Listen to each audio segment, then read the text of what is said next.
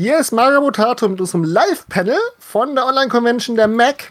Und wir haben hier Ilja und René von Gravity Bay, die uns heute etwas über ihr Tabletop Rapture erzählen wollen, das gerade auf Kickstarter läuft und das mich ja auch schon auf der Taktika sehr fasziniert hat. Und für die inhaltliche Auseinandersetzung haben wir hier auch noch unseren Technikgott, den Michael. Moin, moin. Servus.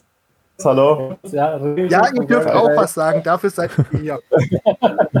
Hi, Elia hier von Gravity Bay. Servus. Ja. Freut uns hier zu sein. Genau. Ja. Michael, du hattest ja schon ähm, kürzlich einen Blog äh, über Rapture geschrieben, wo du ja schon die Miniaturen von ihm gestellt bekommen hast und hast dich damit sehr dann auseinandergesetzt. Ich habe mir das Tabletop schon auf der Taktika angesehen, wo ihr auch einen richtig schönen Auftritt hattet. Mit auch Danke. in sehr groß, in sehr großen Maßstab und auch ein sehr schönes Testspiel hatte. Und deswegen wollen wir euch jetzt heute mal darüber ein bisschen ausquetschen und ähm, eure Meinung zu den ganzen verschiedenen Sachen hören. Michael, ja. wenn du an Rapture denkst, was ist deine erste Frage? Naja, also meine erste Frage ist erstmal an René und Ilja, wer seid ihr überhaupt? Wo kommt ihr her und was hat euch dazu bewogen, dieses Spiel zu, ja, zu gründen, also Gravity Bay zu gründen und das dann Rapture zu entwickeln? Also erzählt doch mal erstmal was über euch. Das fände ich eigentlich interessanter. Ja, ja. Mit dem Tabletop. Ja, also äh, wir kommen alle, also unser ganzes Team kommt aus Erlangen. Wir kennen uns alle schon sehr lange, haben einige Spiele, verschiedene Spiele schon miteinander auch äh, Spiele natürlich und äh, da so unser Interesse geteilt. Der Gedanke mit Rapture war eigentlich mehr oder weniger spontan. So, also es, es, kam jetzt nicht so aus einer Laune heraus, aber es war einfach so, ja, so, lass mal probieren. So auf die Art. Ne? Was würden wir denn besser machen? Wie würden wir es angehen? Wie würden wir ein Spiel an unser Leben anpassen und dementsprechend gestalten? Das war eigentlich so der Grundgedanke dahinter wir hatten schon so ein bisschen Ideen vorher auch gesammelt, ne, wo es hingehen würde, vielleicht irgendwie ein Setting, was noch nicht so ausgeschlachtet wurde, wie jetzt grobe Sci-Fi oder grobe Fantasy, sondern wirklich versuchen, was Eigenes zu erschaffen, eine eigene Welt. Und so ging das Schritt für Schritt dann immer weiter, bis wir dann eben so an dem Tag waren, so, ey, jetzt versuchen wir es mal, jetzt machen wir dazu, zu dieser Welt, die wir so haben, zu dieser Idee, einfach mal Regeln. So, und versuchen einfach mal loszuspielen, irgendwie uns was auszudenken. Und ja, so ein Lauf eigentlich. Vor sechs Jahren ja. ungefähr haben wir angefangen. Ja. Und jetzt sind wir hier, wo wir stehen. Genau, also weiß ich noch, 2014, äh, René kam dann auf mich zu. Ähm, Ilja, ich habe Lust, ein Tabletop zu entwickeln. Äh, hast nicht Lust mitzumachen? Und äh, ja, das habe ich äh, mir nicht lange überlegt, habe eigentlich direkt gesagt, ja klar, das machen, äh, hab, hab Bock weil auch, ähm, wie René schon gesagt hat, wir wollten halt ein Spiel, ja, auch wenn es ein bisschen blöd ist, was an unser Leben quasi angepasst ist, so, weil wir, ja, wir haben Warhammer gespielt, ganz viel, ähm, tatsächlich auch unter anderem. Und da war es immer, ich komme mehr aus Warhammer Fantasy, René eher aus äh, Warhammer 40k. Aber auch das äh, war immer so, ja, du, du baust ein Spiel auf und du brauchst für ein Spiel eigentlich den ganzen Samstag oder den ganzen Sonntag. Es dauert auf jeden Fall ewig. Und da die Motivation immer zu finden für so acht Stunden inklusive Aufbauen, inklusive Spielen, äh, die Motivation zu finden, ist dann halt ja, eine Überwindung. Deswegen wollten wir ein Spiel erstellen, was man wirklich wie ein Brettspiel, ja, mal nicht vielleicht zwischendurch, aber trotzdem äh, in einem angebrachten Zeitraum von ja, maximal zwei Stunden spielen kann, was man wirklich mal am Abend auch mal zwei Spiele macht oder letztendlich dann auch ähm, ja, seinen Freunden näher bringen kann um dann auch wirklich wie ja, so Brettspiel inspiriert, hey, ich habe ein Tabletop-Game mhm. zwar, aber es ist, der Einstieg ist leicht, das äh, hast du nicht Bock ungefähr. Das ist einfach diese äh, Einsteigerschwelle letztendlich gering ist. Das war so unser Gedanke, äh, ja, was wir mit diesem Spiel bezwecken wollten, wo wir die Reise gestalten wollten. Und die Story dazu, die hat sich äh, ja nicht von selbst geschrieben, aber wir hatten schon sehr viel Inspiration und das war auch klar, in welche Richtung wir der Story machen äh, gehen wollten und dann die dann wirklich letztendlich auszuarbeiten, war dann die Hauptaufgabe. Also wir haben mal äh, in Renés Flur mit der Story angefangen. Ja. Auf einem riesen äh, ausgeplotteten Plakat haben wir acht äh, verschiedene Zeitlinien für acht verschiedene Fraktionen, die damals schon feststanden, gemacht und dann wirklich äh, losgeschrieben mit Linien und Zeug. Und dann haben wir irgendwann nach zwei Jahren dieses Plakat von der Wand abgenommen, dann digitalisiert. Das war dann so der erste Schritt und dann wird daraus äh, Schritt für Schritt quasi eine Roman-Story entstehen irgendwann. Also das war uns auch ganz wichtig. Also einerseits das Gameplay war uns wichtig, andererseits muss es stimmig sein, muss eine, äh, muss eine Story geben und nicht einfach nur erst ein Tabletop. Ist eigentlich völlig egal, wo es spielt und äh, zockt es einfach mal. Und das wollten wir halt eigentlich einen Anspruch, anderen Anspruch an uns selbst haben und an das Spiel. Ja. Genau, wie Lia sagt, also uns war halt wichtig, dass eben, was ich auch schon angesprochen hatte, ein, ein möglichst eigenes Setting, eigene Fraktionen, eigenen Look zu kreieren, was eben noch nicht jeder schon irgendwie gesehen hat, damit wir uns auch ganz klar davon abheben, was es schon gibt. Und das ist uns relativ gut gelungen, will ich hoffen. ja, das war so die eine Motivation. Die andere, man muss nicht irgendwie stundenlang damit zubringen, irgendwelche Listen zu schreiben oder Regelbücher zu wälzen für Sonderregeln. Wir haben alles auf unsere Karten halt drauf. Punktewerte, Einheit, Fertigkeiten, hinten drauf nochmal Fertigkeiten komplett erklärt. Also man kann sich schnell hinsetzen mit all seinen Karten, die man hat von seinen ganzen Einheiten überlegen, okay, wie stelle ich jetzt mir eine neue Liste zusammen, wie mache ich die 100 Punkte voll. Das eigentlich ganz gemütlich, ganz entspannt, ohne wirklich viel Bücher oder sonstiges zu wälzen. Und ansonsten halt zum Hintergrund, das war jetzt der Hintergrund quasi vom Spiel, die Motivation zu unserem Hintergrund. Wir haben mit der Spieleindustrie jetzt beruflich äh, absolut gar nichts zu tun. ich bin im richtigen Leben fast schon äh, langweilig, ziemlich technisch, also auch nichts in die kreative ähm, Sparte. Bin selber 34 Jahre alt der Hintergrund äh, an sich für Spiele, ja, bin ich eh, eh sehr begeisterungsfähig. Also ich zocke eigentlich schon sehr lange viel, ob es jetzt digital oder analog ist, letztendlich. Ja, das ist so mein Hintergrund letztendlich. Bei mir auch, also ich habe äh, Steinmetz gelernt damals und ja, war jetzt auch nicht so meine Erfüllung, wie soll sagen. Also es ist natürlich ein tolles Berufsbild, aber man sucht sich halt dann auch dennoch so andere Sachen und das sind andere Bezugspunkte. Also wie, wie er schon sagte, wir haben jetzt nicht wirklich was mit der Spielindustrie oder sonst zu tun. Wir sind einfach nur irgendwie Spieler, die auch ähm, ein Spiel entwickeln. Das klingt immer so abgedroschen, ne? ich weiß schon, ja, aber äh, das, das ist eigentlich so eben unser Hintergrund. Also wir haben mit den Spielen an sich selber nichts zu tun gehabt, bis wir angefangen haben. Haben das eigentlich ganz gut hinbekommen und auch mit unseren Demospielern, mit unseren äh, Beta-Testern, mit allen haben wir eigentlich sehr Rückmeldungen bekommen, jetzt auch mit äh, Reviewern. Also haben wir doch hoffentlich was ganz gut gemacht. Ja, also ja, scheinbar haben wir was Gutes hingebracht, ja. weil das ist so die Resonanz, die wir bekommen halt. Ja.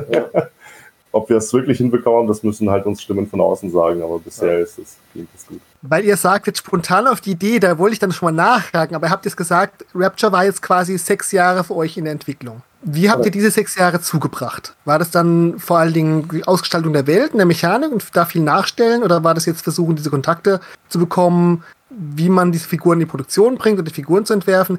Die sechs Jahre waren jetzt nicht für euch Hauptbeschäftigung. Wie habt ihr die ungefähr gefüllt und wann hat es so richtig losgezogen, dass ihr sagen wolltet, okay, jetzt Butter bei die Fische, wir wollen Miniaturen mit dem Design, wir kontaktieren Hersteller und jetzt zeigen wir unser Kind der Welt? Also es ging damit los, dass wir natürlich äh, die Regeln entworfen haben. Neben dem Beruf, wir machen ja bis heute alles neben dem Beruf. Und wir haben erst angefangen mit den Regeln, dann hat äh, Chris angefangen, Figuren zu zeichnen, zu entwerfen. Dann haben wir mit den Zeichnungen, äh, die haben wir dann ausgedruckt und kleine Proxy-Figuren gebaut und dann angefangen zu spielen. In so ersten ein, zwei Jahre eigentlich, ne, bis das dann wirklich mehr Fahrt aufgenommen hat. Dann haben wir gesagt, okay, ähm, jetzt so das Grundgerüst, was wir bis jetzt haben, das funktioniert. So die Art von äh, Spielablauf was natürlich dann immer noch weiterging, also gerade mit Balancing und allem, also das hat sich dann immer weiter äh, mitgezogen, weil wir da auch viel Wert drauf gelegt haben, dass das alles gebalanced ist gegenseitig. Aber nach so zwei Jahren ungefähr haben wir angefangen, dann tatsächlich so nach Herstellern zu suchen, Hersteller abzufragen und natürlich auch 3D-Modelle machen zu lassen und da ging das dann eigentlich erst so produktionstechnisch los. Alles andere ging dann parallel weiter. Jetzt habe ich hier die Kurven genäht.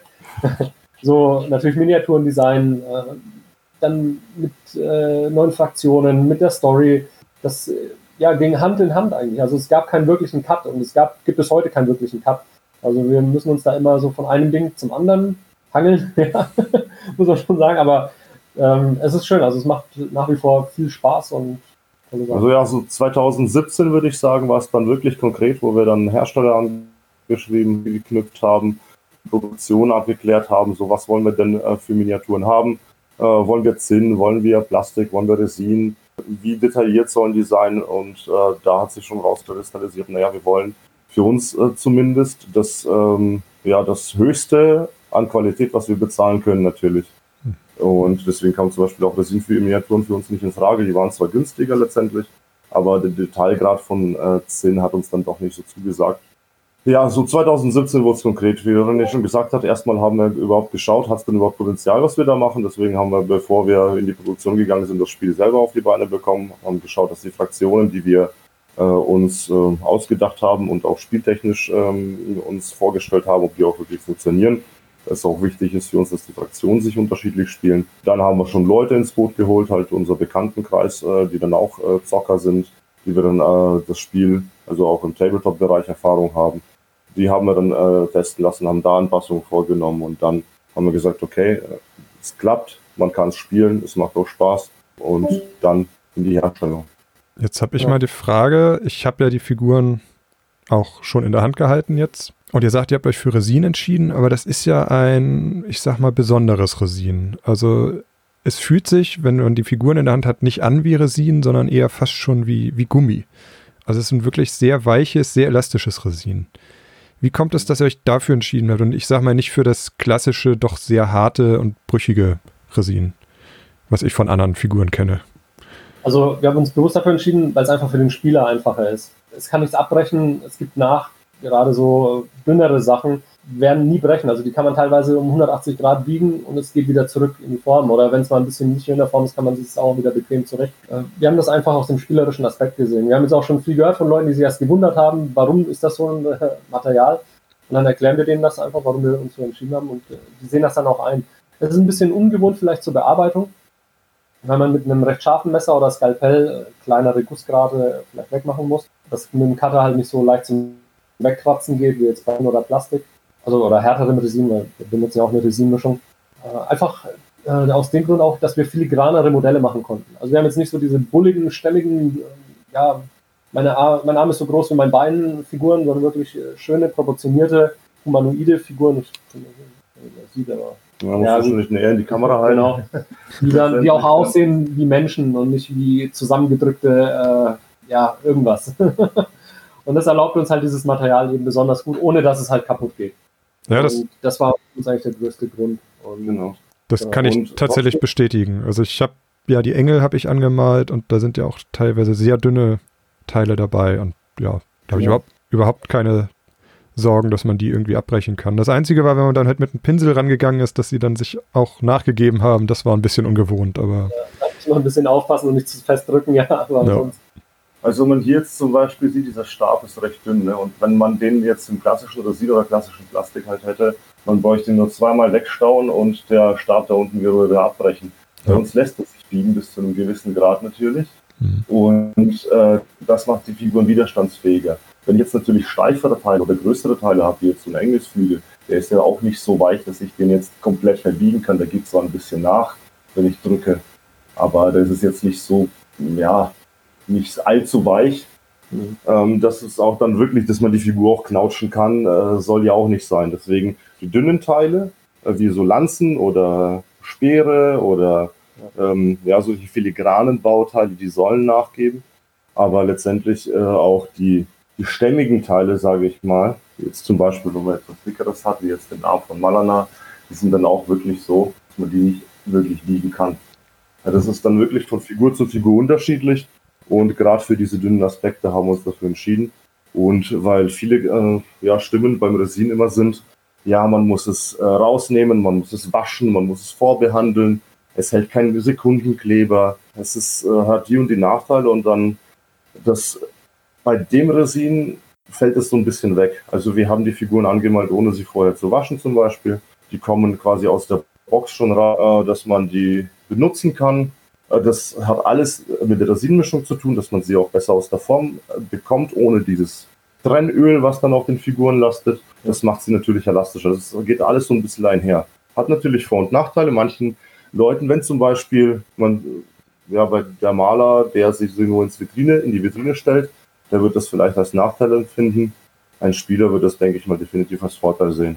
Ja. Also da haben wir den Fokus dann mehr auf das Praktische gelegt. Vielleicht, weil wir auch ein bisschen selber so die Pragmatiker sind mit dem Hintergrund und haben gesagt, ja, es muss benutzbar sein. Die sollen nicht nur äh, zum Anschauen da sein und ansonsten fragil sein ohne Ende, weil das macht dann auch keinen Spaß, wenn man jedes Mal bei den Figuren die Stäbe oder die Waffen ankleben muss. Ja, das hat mich früher sehr angekotzt bei vielen Systemen. wenn irgendwas abgebrochen ist, dann die Farbe mit ab und alles und wieder ankleben, dann hat man es trotzdem gesehen.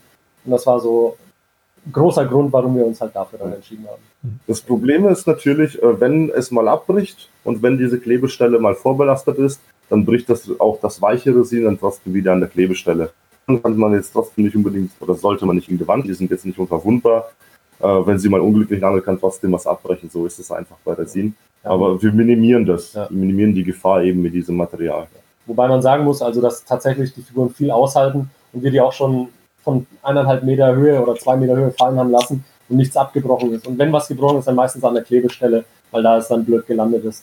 Aber so selber vom Resin absolut nichts. Also, da also, ist noch nie was zerbrochen. Das sind ja. die Erfahrungen, die wir natürlich gemacht haben. Ähm, wir können uns nicht für alle verbürgen, wie das so ist. Ja.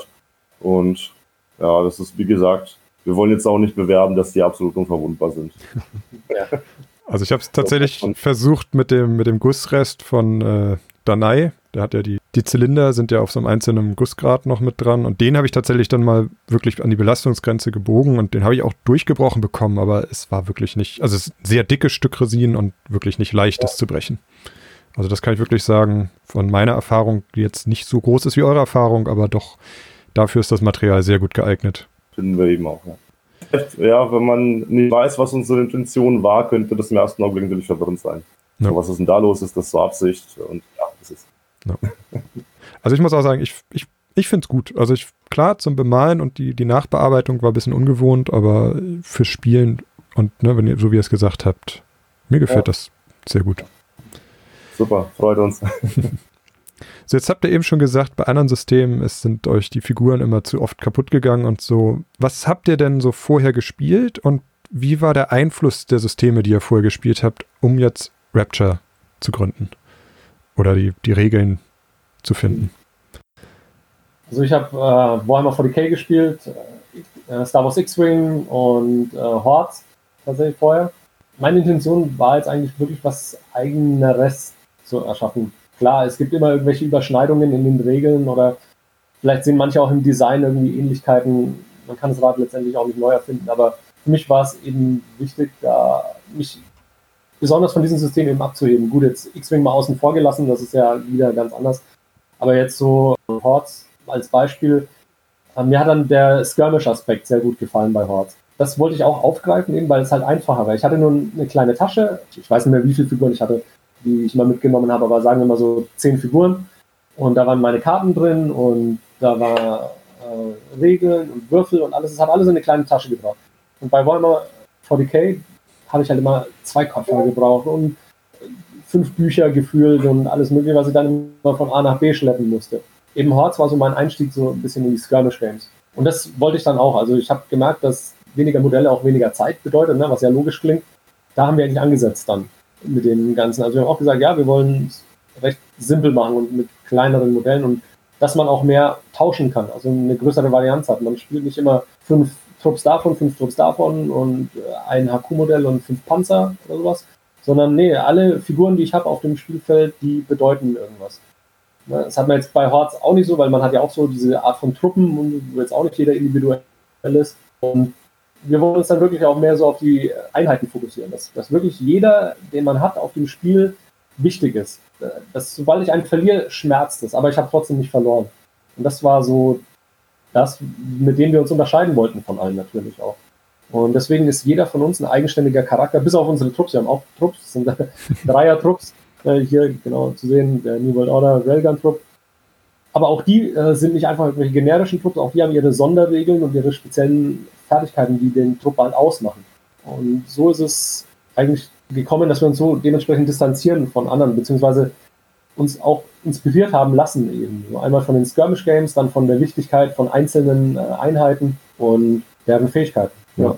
Und das ist auch ähm, mit den einzelnen Einheiten letztendlich, weil wir auch so ja, einen Storybezug schaffen wollen, einzelne Charaktere, die auch wirklich, äh, ja, jeder eine Story hat, jeder ein eigenes ähm, ja, Leben quasi hat, so ungefähr, kann man schon fast sagen.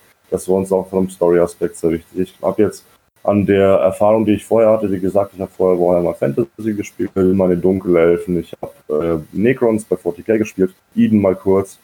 Und ansonsten bei den RPGs, jetzt zum Beispiel am PC, irgendwelche RPG-Games, und da habe ich immer bei Ost-RPGs gemerkt, so dieses Storytelling, dieses, ähm, dass die einen wirklich in die Story, in die Charaktere reinziehen, das schaffen die so gut.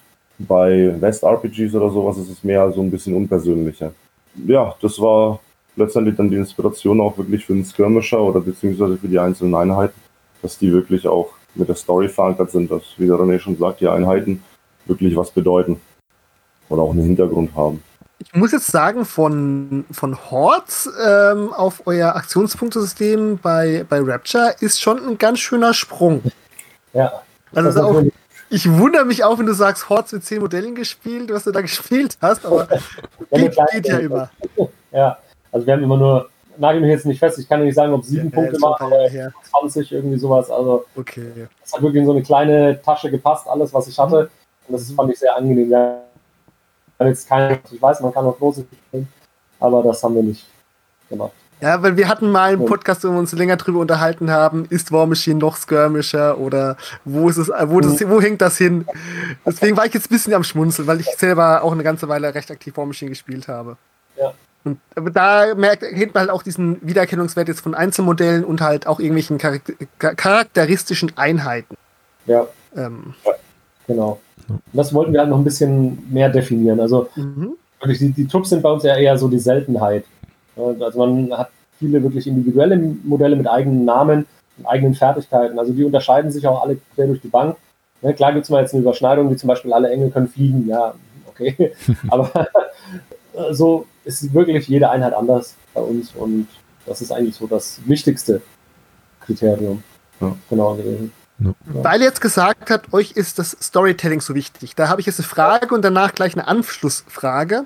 Ja. Und zwar, was würdet ihr sagen, ist die Core Story von Rapture? Also, was ist die, der zentrale Handlungsfaden der Hintergrundwelt und was tust du eigentlich im Spiel?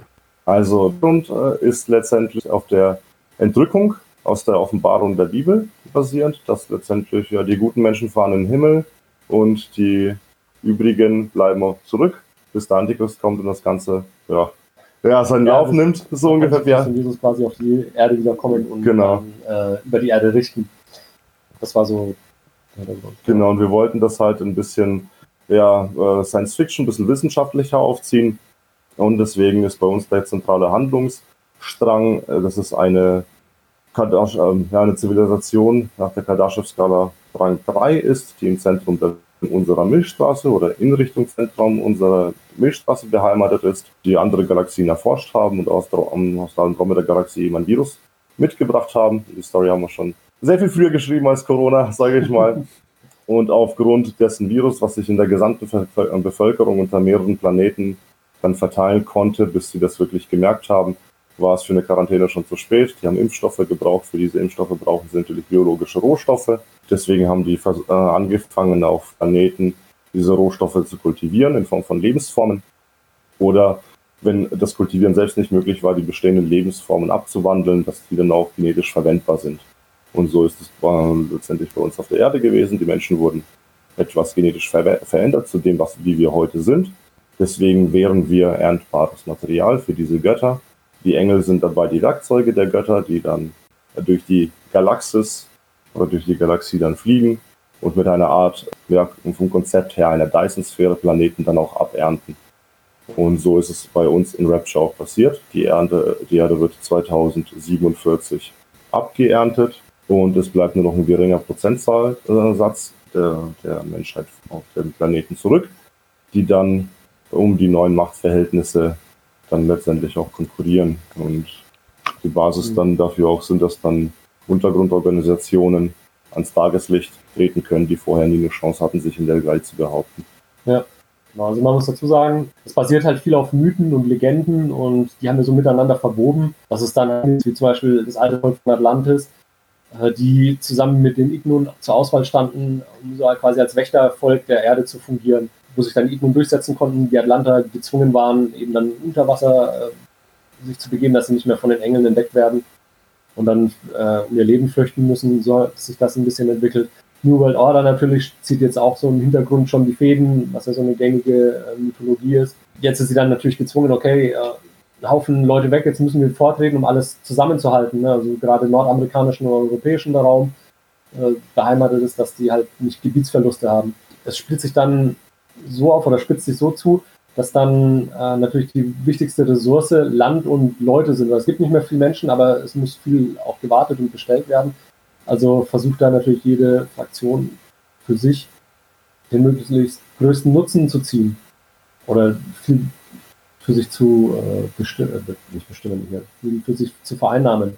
Genau, und das ist jetzt so ein bisschen der Status quo, der sich dann ergeben hat nach dieser Ernte. Also viele ähm, kleinere Gruppen haben äh, die fraktionslose Stadt oder neutrale Stadt Konstantinopol zum Beispiel, die so ein bisschen auch als Dreh- und Angelpunkt gilt, eben für unsere Söldner oder äh, einfach um sich zu treffen, auszutauschen untereinander. In Als neutraler Grund halt für alle Fraktionen. Genau.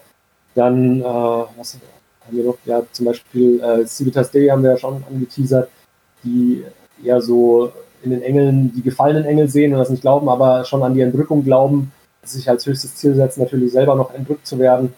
Und jetzt natürlich in den Engeln, die kommen, die äh, ja, Herrscher Satans oder die, die die ausführende Macht Satans sehen als gefallene Engel und die mitbekriegen. Und so sind unsere Fraktionen eigentlich alle auch ein bisschen miteinander verbunden. Also die Story geht wirklich von dem Punkt, okay, hier werden die Menschen umgeändert in erntbares Material oder die Evolution beschleunigt, bis jetzt zum Punkt X, wo es soweit ist und alles dazwischen wird auch abgedeckt.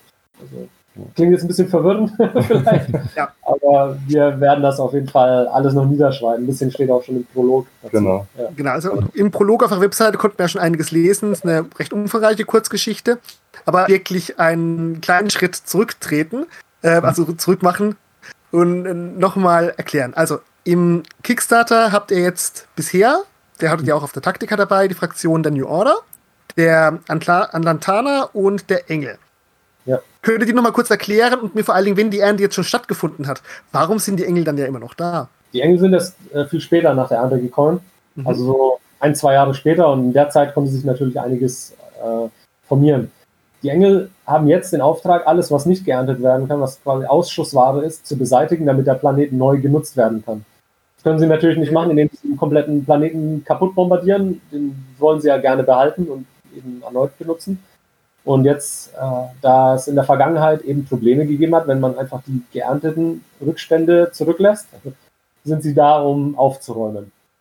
Genau, und dann. eine Fraktion der Londar, wo genau. das eben genauso gehandhabt wurde. Da wurden abgeerntet. Ein Prozentsatz äh, wurde zurückgelassen, um dann in 5.000 bis 10.000 Jahren eine neue Ernte zu vollziehen. Und in den 5.000 bis 10.000 Jahren haben sie sich halt so weit entwickelt und auf Rache ähm, geschworen, dass sie angefangen haben, die Engel zu jagen. Das wollten die Götter verhindern. Deswegen wurden irgendwann die, die Wächtervölker eingeführt, die auf dem Planeten verhindern sollen, dass die Zivilisation sich gegen die Engel stellt. Eben Ignun oder Atlantis. Und Ignun waren das Wächtervolk auf der Erde, so, um da die Verknüpfung zu schaffen. Genau, die Engel betreuen so diesen ganzen Prozess. Also die, zum einen die, ich sage jetzt mal, Anpflanzung des Planetens bis zur Aufzucht und bis zur Ernte. Und nach der Ernte dann eben das Aufräumen. Das ist so die Hauptaufgabe der Engel. Und da vieles nicht geklappt hat und die Erde nicht so friedlich äh, war, wie sich die Engel und das Wächtervolk, beziehungsweise die Götter und das Wächtervolk das gedacht haben, dass sie aufwachsen und wir ja geübt sind, zu Kriege zu führen, können wir da natürlich ein bisschen entgegenhalten gegen diese Invasion der Engel. Und ganz wichtig ist auch, man weiß nicht genauso, warum das so ein bisschen verzögert ist. Also da kommt auch noch äh, ein bisschen was, warum nicht gleich nach der Ernte die Engel gekommen sind und warum die Engel vielleicht nicht in so großer Zahl auftreten, wie sie sollten. Ja. Also es ist dann auch äh, recht schwierig, das alles äh, schlüssig äh, zu machen, ohne zu viel zu spoilern. Ja. Natürlich könnte man jetzt die Story auf drei DIN A4 Seiten hochladen und liest sie euch durch. Äh, aber das hätte George R. R. Martin auch mit Game of Thrones so machen können und hat niemand die Bücher gelesen, so ungefähr. Das ist halt auch ein bisschen die Gratwanderung zu schaffen, was äh, lässt man, wie zum Beispiel im Prolog, welche Informationen kann man rausgeben und was sollte sich nach und nach äh, dann entwickeln und ja, ja, überraschend quasi kommen, wenn man die Story dann nach und nach liest. Das waren eben ja, die Engel. Und wie René schon gesagt hat, ne, die, die Erde kann nicht einfach weggebombt werden. Man will das Ökosystem nutzen. Es gibt nicht viele habitable Planeten, selbst in der Milchstraße nicht, geschweige denn in andere Gal Galaxien. Und deswegen ist so ein Planet super wichtig. Und die Menschen als das einzig verwertbare äh, Material müssten halt weg, dass eben eine neue menschliche Zivilisation angesiedelt werden kann, die keine Erinnerung mehr an die Ernte haben die dann in 10.000 Jahren erneut wieder geerntet werden. Genau, das so zu den Engeln. New World Order? Ja, New World Order, also hat sich gegründet aus den Illuminaten, äh, die von Adam Weishaupt in Ingolstadt gegründet wurden. Da fängt das alles so an. Er hat halt gemerkt, dass es äh, durchaus Menschen gibt, äh, die spezielle Fähigkeiten haben und die auch verwenden können. Daher kommen so auch unsere Magiebündler, nennen wir sie jetzt hier Noel zum Beispiel, und auch die Magienutzung. Und das hat er sich halt Fahne geschrieben, um es zu erforschen, weiterzutreiben und es auch zunutze zu machen. Was dann halt auch viele Probleme nach sich gezogen hat, eben zum Beispiel mit den Templern oder Civitas Dei, die dann die Nachfolger da mehr oder weniger sind, die dann auch verfolgt wurden, was dann zu Hexenverbrennungen letztendlich geführt hat. Genau, aus der New World Order, ohne jetzt zu viel verraten zu wollen, äh, die New World Order hat sich eben aus diesen Illuminaten, die sich damals äh, gegründet haben, bis heute gezogen und gegründet, war lange Zeit eine Fraktion, eine Organisation, die sich im Schatten der Regierungen aufgehalten hat, da die Strippen und Fäden gezogen hat, jetzt aber eben gezwungen ist, aus dem Schatten zu treten und zu sagen, okay, wir sind hier, wir übernehmen jetzt hier die Kontrolle, wir erhalten unser Land, unsere Ländereien, unsere Leute für uns und werden alles daran setzen, das zu verteidigen und ja, gegen, natürlich gegen andere Einflüsse, gegen andere Fraktionen oder andere ja, Organisationen. Bei den Hexenverbrennungen hast du schon angesprochen, hat ja Adam Weishaupt eben diese magiebegabten Individuen, Individuen eben gefördert hat die Essen bewahrt. Und als im 18. Jahrhundert, glaube ich, dann sein Ende fand mit den Hexenverbrennungen, hat er dann die letztendlich die Individuen, die er bei sich dann versteckt gehalten hat und beheimatet hat, mit denen ist er dann auf den neuen Kontinent Nordamerika und hat sich dann letztendlich dort den Zuflucht vor den Civitas Day und ja, gesucht. Ja, und genau. unter anderem ja. halt, und dass er dort mal unter den Auswirkungen vom Bürgerkrieg in den Nordstaaten und Südstaaten dort ein bisschen untertauchen konnte in der Verwirrung. Genau. Und Atlantis, was ihr als sozusagen Wächtervolk das nicht geschafft habt, beschrieben habt, wo ja. kommen die her und äh, was haben sie mit dem Atlantis-Mythos zu tun? Also Atlantis äh, war letztendlich früher eine ganz normale menschliche Zivilisation im äh, Raum, äh, im heute ägäischen Raum, wo heute das Ägäische Meer ist. Im Jahr 3400 vor Christus haben die Engel sowohl die Ignun als auch die Atlanta mit ähm, ihrer Technologie ansatzweise versorgt um eben zu schauen, wie geht denn dieses Volk mit dieser Technologie um, wie gehen sie mit dieser neuen Macht um, was machen sie denn damit. Und die Ignun waren da so ein bisschen gefolgsamer. Die haben da die Mission der Engel, den Auftrag der Engel ausgeführt, wie sie es haben sollten. Und die Atlanter haben dann ein bisschen angefangen, äh, die Engel zu erforschen mit dieser Technologie, haben die Götter angefangen zu erforschen und wurden ein bisschen aufmüpfig. Und das hat den Engeln dann nicht gefallen dass die Atlanta da so ja, eine Gefahr werden könnten, eine Gefahr darstellen könnten, weil die ja eher die Engel vielleicht hätten vernichten wollen, anstatt ihnen zu dienen. Und im Jahr 3114 vor Christus wurde dann letztendlich Atlantis oder das damalige ähm, Land von Atlantis letztendlich ausradiert, wo heute eben das Ägäische Meer ist. Die Atlanter haben, haben das aber kommen sehen durch ihre Spionage und sind dann rechtzeitig nach Ägypten äh, geflüchtet wo sie sich dann letztendlich bis zum Jahr 52 vor Christus, glaube ich, Meine. versteckt gehalten haben, bis dann äh, die Invasion von Caesar, äh, was auch einen Grund hatte in unserer Story, warum Caesar nach Ägypten losmarschiert ist und äh, dort die Belagerung äh, Ägyptens ja, durchgeführt hat. Und Atlantis musste dann daraufhin wieder flüchten. Und weil sie das nicht nochmal ähm, durchmachen wollten, von einer Landmasse auf die nächste zu fliegen, haben sie gesagt, naja, was uns, jetzt gehen wir ins Meer. Dort wird uns einfach niemand mehr entdecken können, zunächst für die nächsten hunderte von Jahren und sind dann aus Ägypten ähm, ja, in den Atlantischen Ozean gegangen, der dann letztendlich dann auch danach nach den Mythen von Atlantis dann auch so benannt wurde. Und hat dann, haben dann entsprechend ihre Genetik so weit angepasst und so schnell angepasst, dass sie halt in ihrem, ja, in ihrem neuen Lebensraum zurechtkommen konnten, hatten natürlich die Technologie von den Engeln, konnten da relativ schnell die Technologie ja. und ihre Genetik eben verändern, weil die Engel oder die Götter auch sehr viel mit Genetik am Hut haben, eben wegen der Ernte, wegen den ähm, ja, Ansiedlungen von Völkern, was ähm, relativ einfach daran war, für sie im Zeitraum von wenigen Jahrzehnten ihre Genetik komplett umzustellen. Genau. Und jetzt halt wartend auf den alten Feind und jetzt ist er halt wieder da und jetzt wollen sie sich dem natürlich entgegenstellen. Genau. Jetzt habt ihr zwei andere Völker noch angeteasert, die nicht im Kickstarter drin sind. Ähm, könnt ihr mir ganz kurz was sagen zu den Ignun? Dann tut sich auch schon mein Pseudo-History-Nerd ähm, auch beruhigen. Also die Ignun waren, äh, wie gesagt, die andere Hochkultur neben, den, äh, neben Atlantis, weswegen die dann auch von den Engeln als würdig ausgewählt überhaupt wurden, äh, eine Chance zu kriegen, die Technologie zu erhalten. Angesiedelt sind die Ignun im mittelamerikanischen Raum und ja, äh, sind letztendlich eine ja, Fraktion, aus der sich die Azteken, die Maya, die Inka entwickelt haben, also ein, äh, ein Volk, als dann die Ignun von der Erde verschwanden, waren die alten Fraktionen, beziehungsweise nicht Fraktionen, aber die, äh, Stämme, die alten Stämme ja immer noch da, die Bevölkerung. Durch die, naja, fangen wir ein bisschen früher an vielleicht. also dadurch, dass natürlich die Ignun die Auswahl als Wächter für sich entschieden haben, wurden die von den Engeln mehr oder weniger in Ruhe gelassen. Die haben dann auch den Zugang zu einem sogenannten Agatha bekommen. Das ist in der Mythologie eine hohle Erde, die es einem gestattet, äh, durch die Erde, durch bestimmte Portale auf der Erde zu reisen. Diese Technologie haben die Engel bei uns auf der Erde installiert, dass natürlich das Wächtervolk unbemerkt zwischen einzelnen Leiten konnte, falls es irgendwie Aufstände gibt, falls es irgendwas gibt, was es zu kontrollieren gibt und zu beherrschen gibt, konnten die Ignun durch das Agatha relativ schnell reisen. Natürlich haben die Atlanter mitbekommen, dass die Ignun das auserwählte Volk geworden sind und hatten damit zwei Erzfeinde. Die wollten einerseits die Ignun vernichten, weil sie die in, in direkten Zusammenhang mit den Engeln sehen und natürlich auch an sich an den Engeln rächen für die Zerstörung ihrer Kultur, ihrer Zivilisation, ihres Volkes und haben dann angefangen, auch ja, gegen die Ignun zu arbeiten. Die Ignun hatten ihre Städte im mittelamerikanischen Raum, wie gesagt, da greift, ja, ja, ja. greift so ein bisschen die Legende von El Dorado auf, also die alte Stadt der Ignun, die bis heute verschollen ist, ist das, was wir heute als Eldorado kennen oder was die Legende von Eldorado ist.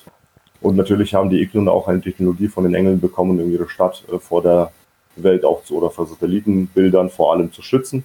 Die Atlanter waren aber clever genug, im 16. Jahrhundert mit den Spaniern und Edmund Cortés nach Mittelamerika unbemerkt einzufallen und dort wiederum mit der Engels auch den Ignun ja, ordentlich Dampf zu machen, dass die Ignun dann letztendlich keine andere Wahl hatten, als ins Agatha zu flüchten und es hinter sich zu verschließen. Dann gab es eine Reihe unglücklicher Umstände, weswegen die Ignun letztendlich zum heutigen Stand der Story im Agatha gefangen sind.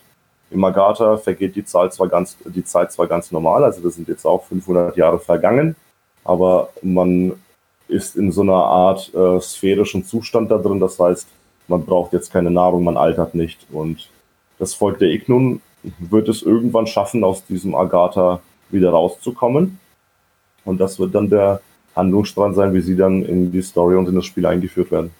Okay, also ich sehe schon, es ist einmal die große Kelle an der an populären Verschwörungsmythen, was ich so alles, was man so alles äh, ein bisschen mal gehört hat. Da ist, wenn dann ist auch klar, wie ihr eurem Civitas.de herkommt. Wir haben jetzt hier eine Frage aus dem Chat. Ja. ja unser lieber Karstein86, alter User von uns, Frage. Hattet ihr auch Fraktionsideen, die ihr später als zu abgedreht angesehen habt und dann verwerfen musstet? Wenn ja, gibt es Beispiele? Also komplette Fraktionen tatsächlich nicht. Wir hatten Charaktere, die wir als zu abgedreht äh, gesehen hatten, äh, was sich dann meistens aber so darauf bezogen hat, dass sie nicht wirklich zur Fraktion gepasst haben. Mhm. Also wir hatten jetzt noch keine ganz verrückten Sachen, die überhaupt nicht dazu gepasst haben, eher so Kleinigkeiten.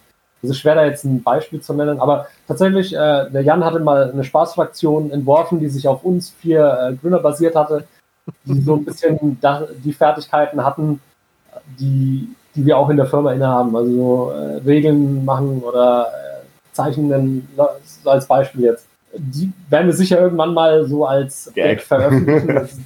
nicht unbedingt als Figur, aber so als Gag, aber das ist so das abgedrehteste wohl, was wir hatten. Also aber jetzt wirklich fraktionsspezifisch noch nichts.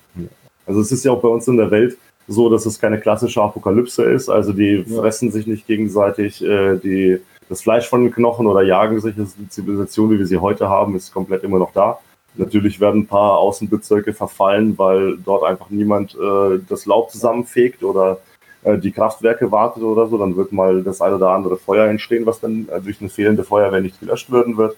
Aber letztendlich ist unsere Welt auch so, wie die jetzige ist. Also wir ne nehmen auch an, in unserer Welt, wie wir, in der wir heute leben, gibt es das alles. Also das wissen wir quasi noch nicht, aber es gibt Magie. Die Atlanter sind irgendwo äh, im Atlantischen Ozean, sind dort am Start. Die Engel kommen in 30 Jahren so ungefähr.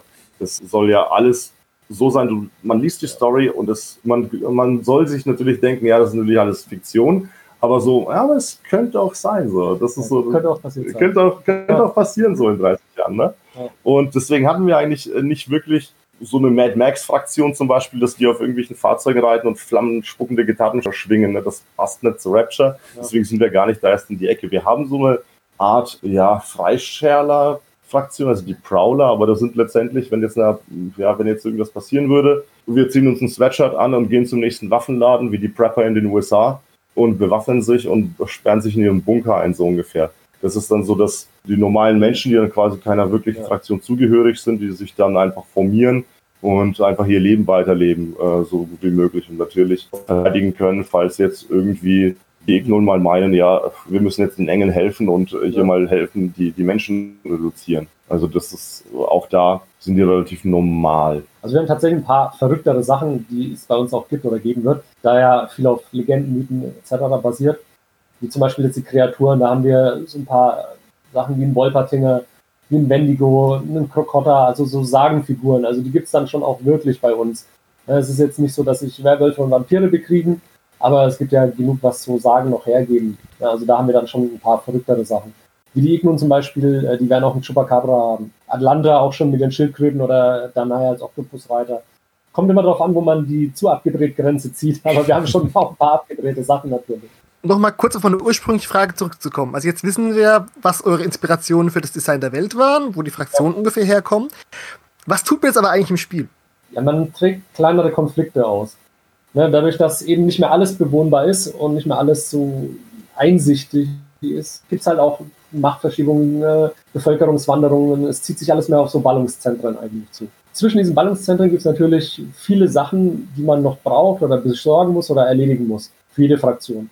Und da setzen wir so ein bisschen ein. Also sind mehr so Grenzkonflikte, wie zum Beispiel, ja, wir haben jetzt äh, gesehen, ja, da ist noch irgendwie eine unterirdische Anlage, die müssen wir irgendwie zerstören eine andere Fraktion will die vielleicht äh, retten, aber gleichzeitig irgendwelche Sachen bergen, die von einer abgestürzten Drohne zum Beispiel äh, da liegen. Und da greift unser Spiel ein bisschen auf. Das sind keine globalen, weltweiten Konflikte, keine großen Kriege. Es sind einfach nur so die Versuche zu überleben in der Welt.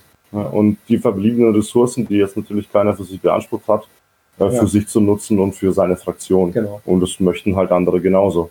Genau. Die, die Brawler, sage ich jetzt mal, also die normalen Menschen, die wollen jetzt auch nicht unbedingt ohne Elektrizität dastehen, ja. weil das ist man halt gewohnt, das möchte man dann gern weiter behalten.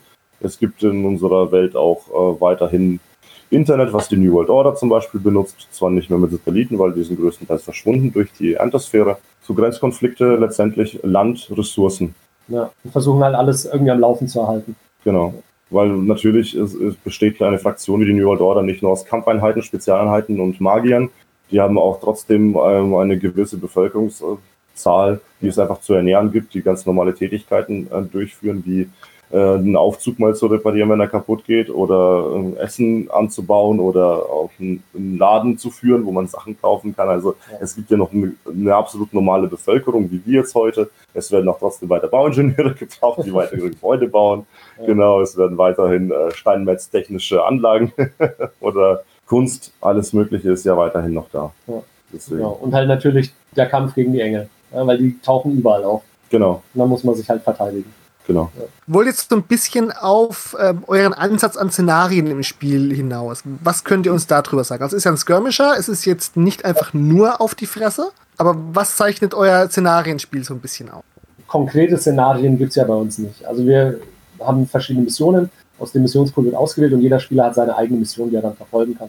Und mit dem äh, Plünder-Add-on kommen dann natürlich so noch sowas, wo man es ein bisschen verbinden kann. Wir planen aber auch einen richtigen Szenarien- und Kampagnenmodus, ja. wo sich das dann weiterentwickeln und ja, ein bisschen tiefer wird noch eine Geschichte erzählt. Jetzt spielt man eben so kleinere Konflikte.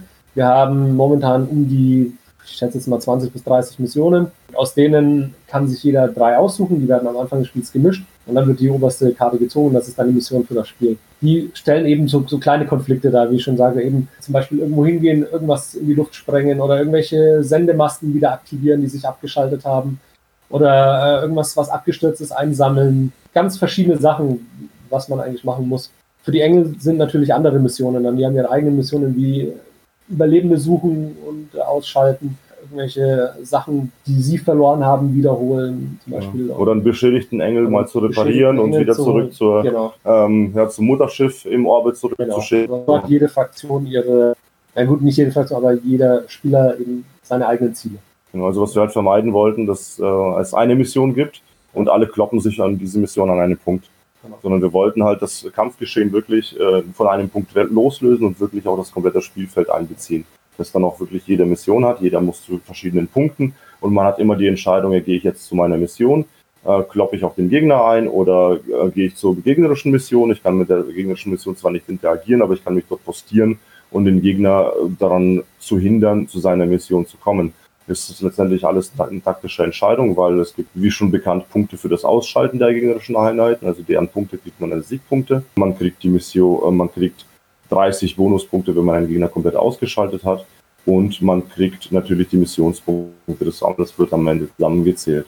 Wir hatten äh, auch schon äh, Fragen, wie zum Beispiel, ja, da ist ja eine Mission. Wenn ich das alles ausrechne, da sind irgendwie drei Server. Jede meiner Einheiten kann an diesem Server dreimal irgendwelche Daten hochladen. Ich kriege jedes Mal so und so viele Siegpunkte. Dann kriege ich ja 500 Siegpunkte und der ähm, Gegner kann aber höchstens mit seiner Mission 160 machen. Also das sind letztendlich Balancing-Entscheidungen, die wir dann da drin haben, weil natürlich kann man maximal äh, 500 Punkte machen, aber rein praktisch im Spiel ist es einfach unmöglich durch die Anzahl an Aktionspunkten und durch die Anzahl, was gespielt, wie lange gespielt wird, nämlich sechs Runden, einfach diese 500 Punkte zu akkumulieren. Äh, Man kann aber auch nicht sagen, naja, es gibt jedes Mal, wenn ich zu diesen drei Punkten mache, äh, jedes Mal irgendwie 50 Punkte, weil das ist dann auch sehr einfach gewonnen. Deswegen gibt's weniger Punkte, aber öfter. Und das sind dann letztendlich die Missionen, die man macht. Man soll eben komplett unterschiedlich spielen Ja. und man stellt immer ja, so kleine Konflikte nach. Es gibt eine Mission, wo ich in die gegnerische Aufstellungszone laufen muss, also quasi Terrain sichern, Terrain erkunden. Ich muss äh, jemanden evakuieren vielleicht, der irgendwie verschollen ist. Ich muss vielleicht Überlebende von den, Eng- vor den Engeln beschützen. Ich muss äh, einfach Daten generieren. Ich muss Daten über die andere Fraktion rausfinden. Um so, Ja. ja, Genau. Also es war uns halt sehr wichtig, dass wir asymmetrische Missionen haben, die das ganze Spielfeld auch nutzen. Dass man nicht alles an einem Punkt sammelt und das darauf hinausläuft, dass man sich dann auf den Kopf haut. Dazu haben wir auch eine Userfrage. Und zwar Ja. von unserem Jonas. Was ist euer Einsatz, um ein Balancing zu erstellen? Was welche Methode habt ihr dazu verwendet eigentlich? Wie seid ihr ans Balancing herangegangen? Weil ihr habt ja sehr, auch sehr Also- unterschiedliche Fraktionen, die auch sehr unterschiedliche Eigenschaften haben bisher. Ja, also Balancing war uns von Anfang an sehr wichtig und das ist auch wirklich unser Hauptaugenmerk gewesen. Äh, große Herausforderung gehabt, dadurch, dass wir drei komplett unterschiedliche Fraktionen jetzt hier im Kickstarter haben. Wir haben das natürlich mit mehreren Fraktionen Probe gespielt. Wir haben jetzt insgesamt äh, sieben Fraktionen gebalanced gegenseitig. Also das ist äh, schon massiver Aufwand gewesen. Ja, es geht letztendlich nur durchs Spielen. Ne? Da haben wir zum einen haben wir selber gespielt, dann haben wir äh, unsere Testspieler im Bekanntenkreis, dann haben wir externe Beta-Tester und so, wo wir das alles immer wieder gehört und Feedback gesammelt haben, dann auch versucht haben nachzustellen und äh, zu schauen, okay, hier hakt so ein bisschen, okay, der ist vielleicht zu stark. Es geht letztendlich eigentlich nur durchs Ausprobieren. Und das ist das Wichtigste. Wir haben, ich, ich kann es gar nicht mehr zählen, auch weit über 100 Spiele gemacht, um das Balancing zu testen. Und Ne, nur von den ersten Fraktionen haben den wir auch ersten schon drei viel, viel mehr ja. Spiele gemacht, Also- ja. Was dann die Beta-Tester Ja, noch gespielt genau. haben, aber es waren Ja, genau, also nur, nur wir jetzt im Kreis, also plus Beta-Tester, plus äh, Bekannte etc. Also das, nur wir im Kreis haben mit den ersten drei Fraktionen weit über 100 Spiele gemacht. Das, es geht eigentlich wirklich nur durchs Ausprobieren, durchs Spielen und dann immer durch feine Anpassungen. Und dann halt auch zu sehen, ja okay, das war jetzt vielleicht zu viel Anpassung oder zu wenig und dann immer weiter testen. Genau. Es, es geht halt leider nicht anders. Ich meine, wir sind inzwischen so weit, dass wir sagen können, okay, die Einheit kann mit dem Punktewert ungefähr funktionieren, aber man muss trotzdem testen, testen, testen. Genau. Und dazu, das war jetzt klar, die eine Sache ist das Spielerische an sich, das andere äh, ist das rein rechnerische von den Werten her. Da hat der Chris damals schon ganz früh ein kleines Programm äh, geschrieben, wo wir dann auch wirklich äh, Werte gegeneinander simulieren können mit äh, 10.000 Iterationen, 100.000 Iterationen, wo es dann wirklich dann, dann rau- rausgeht, äh, was kann funktionieren. War das jetzt wirklich nur Pech im Spiel, Pech mit Würfeln? Äh, war das vielleicht ungünstig, weil das Gebäude an der Kante steht oder sonst was? Aber so die reinen Kampfprofile oder die Kampffertigkeiten, da treffe ich jetzt auf die 3 plus, treffe ich jetzt auf die 4 plus. Das kann man durch Iterationen, durch Hochrechnungen ins Tausendfache mit dem Programm relativ schön simulieren und schnell simulieren vor allem, was uns dann sehr, sehr hilft. Und ja, irgendwann kriegt man auch ins nicht. Und äh, ja, die Profilwerte, äh, sage ich mal, sind bei uns relativ übersichtlich. Aber das, den, den Spaß gibt's halt in den Fertigkeiten. Ja. So. Könntet ihr uns noch mal ganz kurz die grobe Spielmechanik zusammenfassen? Also wie sich das mit den Spielwerten, Eigenschaften und auch den Aktions- und Reaktionspunkten darstellt? Nur ganz kurz. Ja, klar. Ja? Okay. Also im Durchschnitt hat jede Fraktion drei Aktions- und zwei Reaktionspunkte. Mit den Aktionspunkten kann man dann so Sachen machen wie bewegen, Nahkampfangriff, Fernkampfangriff, Türen benutzen, solche Sachen oder Missionsfertigkeiten benutzen oder eigene Fertigkeiten benutzen. Äh, Reaktionspunkte sind dafür da, dass man, wenn man angegriffen wird oder wenn sich jemand in Base-to-Base mit mir bewegt, dass man Sachen machen kann wie Ausweichen, Gegenschlag, Gegenschuss, solche Sachen. Die Profilwerte, also ich versuche mal die Kamera zu halten und dann ein bisschen erklären. Ja, also man sieht hier zum Beispiel, genau, hier hat man den Fernkampfwert mit 4 plus angegeben und er hat zwei Angriffe im, Fernkampf, äh, im Nahkampf, Entschuldigung, im Nahkampfwert. Also man nimmt letztendlich zwei Würfel, die 4 plus, 4 oder höher ist ein Erfolg. Genau dasselbe hier für den Fernkampfwert. Auch bei ihm auf die 4 plus und zwei Würfel. Der erste Wert hier ist der Technikwert, der wird für verschiedenste, verschiedenste Sachen gemacht, wie unter anderem zum Beispiel Ausweichen. Sagt dann beim Ausweichen, nehmen wir das als Beispiel an, er hat so viele Würfel, um dem Gegner Attacken wegzunehmen. Beim Ausweichen würfelt man vor dem Angreifer. In dem Fall jetzt 0 Würfel, sagen wir mal, er hätte eine 1, würde er einen Würfel nehmen auf die 5 plus, ist es ein Erfolg, wird dem Angreifer ein Angriffswürfel wieder weggenommen hier von dem. Also hätte er jetzt in dem Fall dann, wenn einer weggenommen würde, nur noch einen Angriff. Und daneben ist der Widerstandswurf, man kennt gut mit 2. Äh, der sagt, wie viele Verteidigungswürfel ich eben habe im Angriffsfall. Wenn ich jetzt jemand angreift, kann ich zwei Würfel werfen, auch auf die 5 plus, um mich zu verteidigen und dann auch wieder Treffer zu negieren. Daneben ist der Initiativewert, der spielt bei uns eine sehr große Rolle, weil wir äh, abwechselnd aktivieren. Mit dem Initiativewert wird die erste Aktivierung der Runde bestimmt. Dazu zählt man den Initiativewert von allen Einheiten auf dem Spielfeld, also von den eigenen Einheiten auf dem Spielfeld zusammen. Und der mit dem höchsten Wert hat die erste Aktivierung in der jeweiligen Runde. Dadurch, dass die verschiedenen auf den verschiedenen Einheiten äh, von Runde zu Runde natürlich ändern. Hier neben hat man den Bewegungswert. Also Steve kann sich 15 cm mit einer Bewegungsaktion bewegen. Hier nochmal den Lebensbalken auf der linken Seite mit den verschiedenen Mali, die, oder können auch Boni auftreten, die man hat.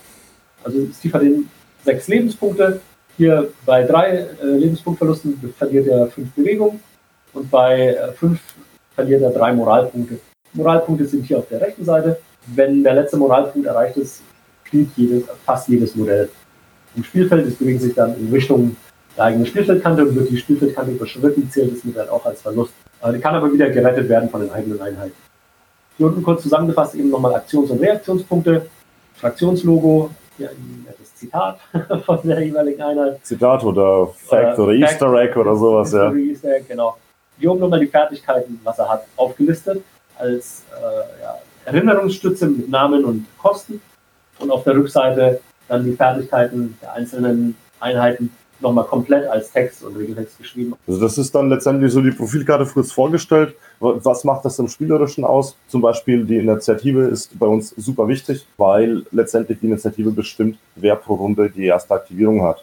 Das kann in der ersten Runde hat Spieler A, in der nächsten Runde verliert Spieler A eine Einheit und Spieler B hat mehr, deswegen fängt Spieler B direkt an der nächsten Runde schon an kann man äh, taktisch auch ausnutzen, wenn man sagt, ja, den, der hat vielleicht noch einen Lebenspunkt, aber den will ich jetzt gar nicht ausschalten, dass der eine Initiative verliert, weil ich will gar nicht anfangen nächste Runde.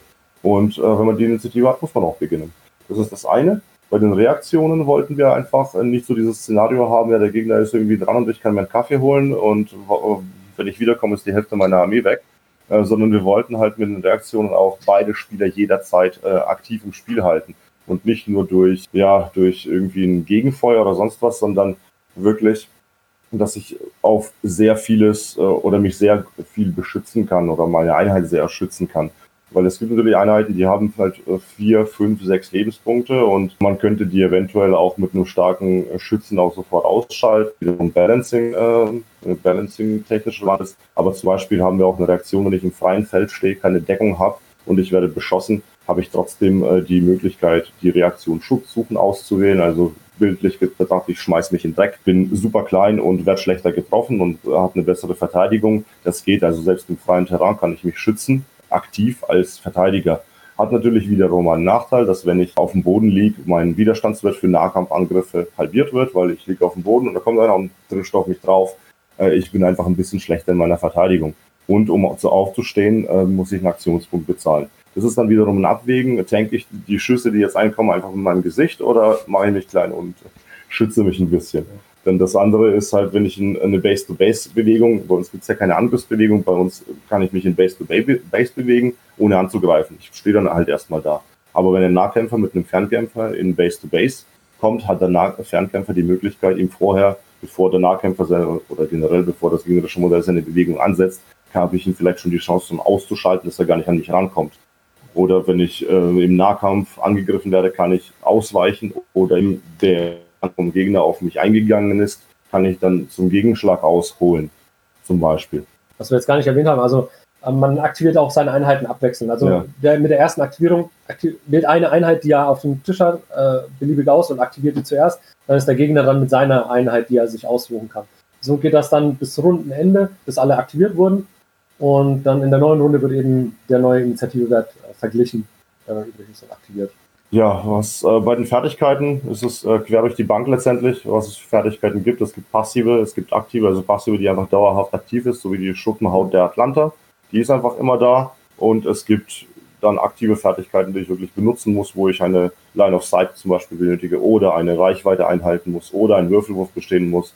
Oder zum Beispiel gibt es auch Fertigkeiten wie das Heilen von Seja. Das kann ich äh, einmal mit Erfolg in der Runde machen. Das heißt, ich kann es so oft machen, wie ich Lust habe, Aktionspunkte dafür auszugeben. Äh, und wenn ich das auf die 3 plus oder auf die 4 plus halt eben nicht bestehe, kann ich so oft würfen, wie ich will. Aber wenn ich es einmal erfolgreich gewinne, dann darf ich es auch nicht mehr machen.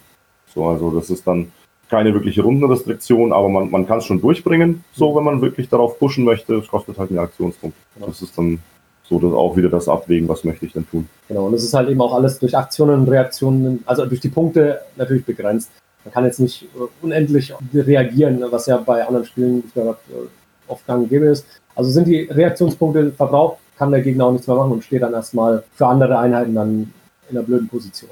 Genau, also so kann man dem Gegner auch zum Beispiel seine Reaktionspunkte rausziehen, wieder rauslocken, um ihn dann wiederum in eine andere Situation zu verstricken, wo er dann keine Reaktionspunkte mehr hat zum Beispiel. Ja. Und letztendlich als auch wenn ich nicht dran bin, muss ich trotzdem die ganze Zeit aufpassen. Ja, was macht denn mein Gegner? Weil ich könnte eine Reaktion dagegen ausführen um mich zu schützen oder um sogar ihm Schaden zuzufügen. Wir hatten schon oft genug den Fall, dass zwei Nahkämpfer zum Beispiel, also zwei Leute, die im Nahkampf kämpfen, Spieler A greift Spieler B an und schafft es nicht im Nahkampf irgendwie groß Schaden zuzufügen, hat aber selber nur einen Lebenspunkt und Spieler B macht einen Gegenschlag und der Angreifer ist tot. Geht auch, story-wise.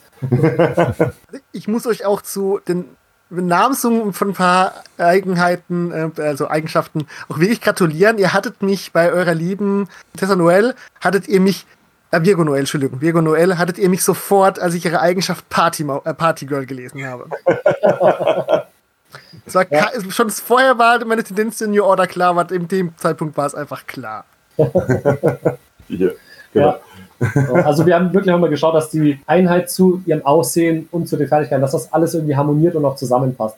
Ja, und das soll Noel eben ein bisschen sein, so aufmüpfiger Teenager, der halt irgendwelche besonderen Fähigkeiten hat, wie so ein mehr oder weniger junger Superheld, der ein bisschen die Welt erobern will. Also ein bisschen aufmüpfig, ein bisschen rebellisch.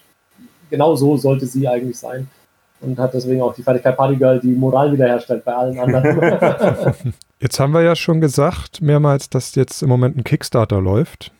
Also ja. es gibt Rapture so noch nicht im Handel, sondern es wird gerade über den Kickstarter finanziert. Also beziehungsweise finanziert ist es schon. Das heißt, es wird nächstes Jahr dann kommen.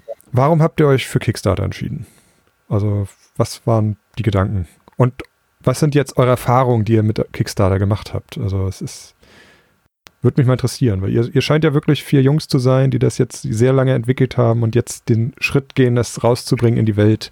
Ja, wir benutzen Kickstarter halt, nicht, dass der Tisch jetzt hier die Binde macht, äh, Kickstarter wirklich dafür, um das halt zu finanzieren. Also wir haben selber schon sehr viel investiert in das Spiel, haben alle Formen gemacht, alle 3D-Render.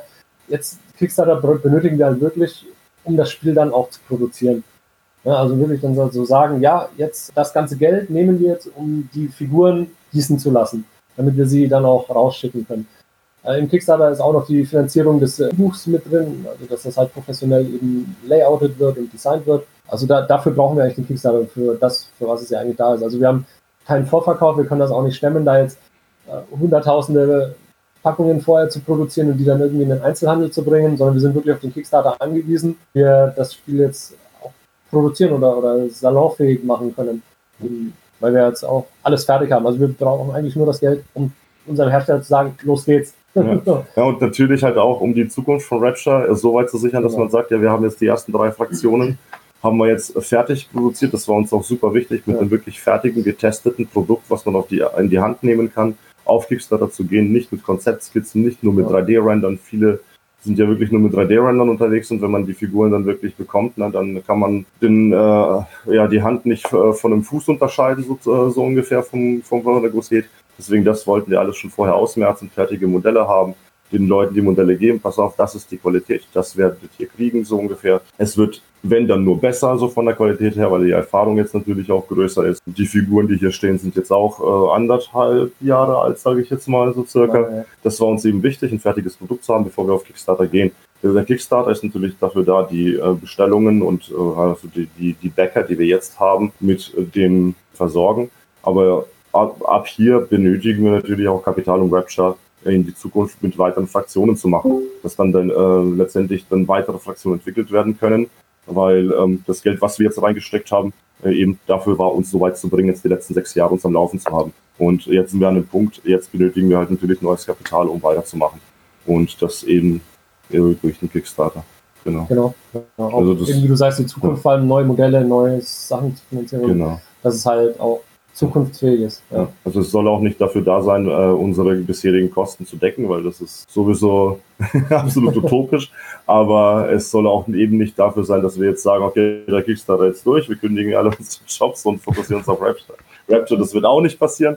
Äh, aber das soll halt eben diese, diese, dieser Funke sein, dass Rapture ja. dann wirklich äh, jetzt mal da ist. Man kann es auch dann, wenn wir dann geschippt haben, wenn die tatsächliche Einführung vom Spiel ja auch kommt, dass man das Spiel auch beim Comicladen bekommt, dass man es halt auch vor Ort spielen kann, weil natürlich, was wir jetzt eben auf den nächsten Teil der Frage zu, äh, überzugehen, was wir natürlich gemerkt haben auf äh, Mac, auf, äh, wir waren jetzt auf das Spiel 2019 ähm, in Essen, wir waren auf der Taktika, wir waren auf den Spieletagen hier bei uns in Erlangen.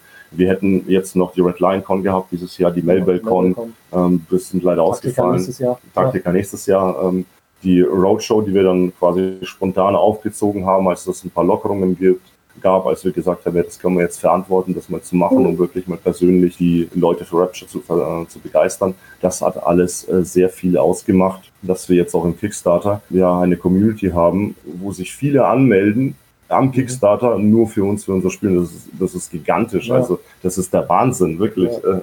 Deswegen auch da, wer jetzt alles zuschaut, vielen Dank an euch. Ohne euch wäre es nicht möglich gewesen. Super cool.